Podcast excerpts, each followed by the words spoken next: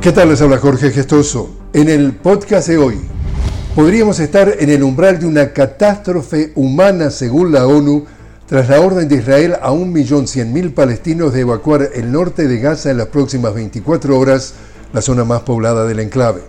Las Naciones Unidas, además de considerar como imposible tal acción, urge a Israel a anular la orden, insistiendo que tendría consecuencias humanitarias catastróficas.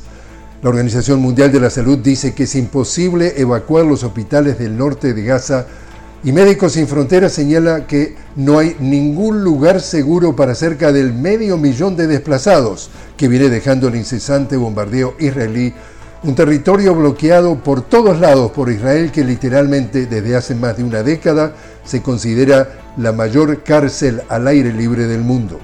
Ya superan los 1.500 los palestinos muertos, más de 6.000 heridos y Human Rights Watch denuncia que Israel está usando munición prohibida de fósforo blanco para atacar Gaza, lo que supone un crimen de guerra según el derecho internacional.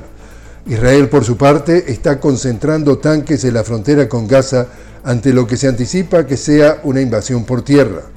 Irán, Líbano, Siria, Jordania y Bahrein tienen previsto jornadas de movilizaciones en apoyo a la causa palestina y en defensa del derecho a la vida del pueblo palestino.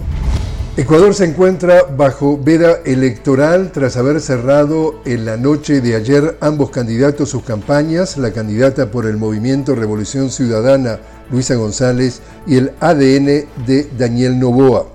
Por su parte, la periodista brasileña Claudia Jardim descubre que tiene empresas en Panamá el candidato Daniel Novoa en un paraíso fiscal. Hoy precisamente el diario Fola, el de mayor periódico de Brasil, publica esos hallazgos y en Ecuador se prohíbe que candidatos tengan haberes en paraísos fiscales bajo pena de destitución. Eso podría dejar fuera de la legalidad la candidatura de Novoa. En Moscú avanza el tercer día del sexto foro internacional Semana de la Energía de Rusia, con unos 2.500 invitados de más de 50 países. Y así es como está el mundo.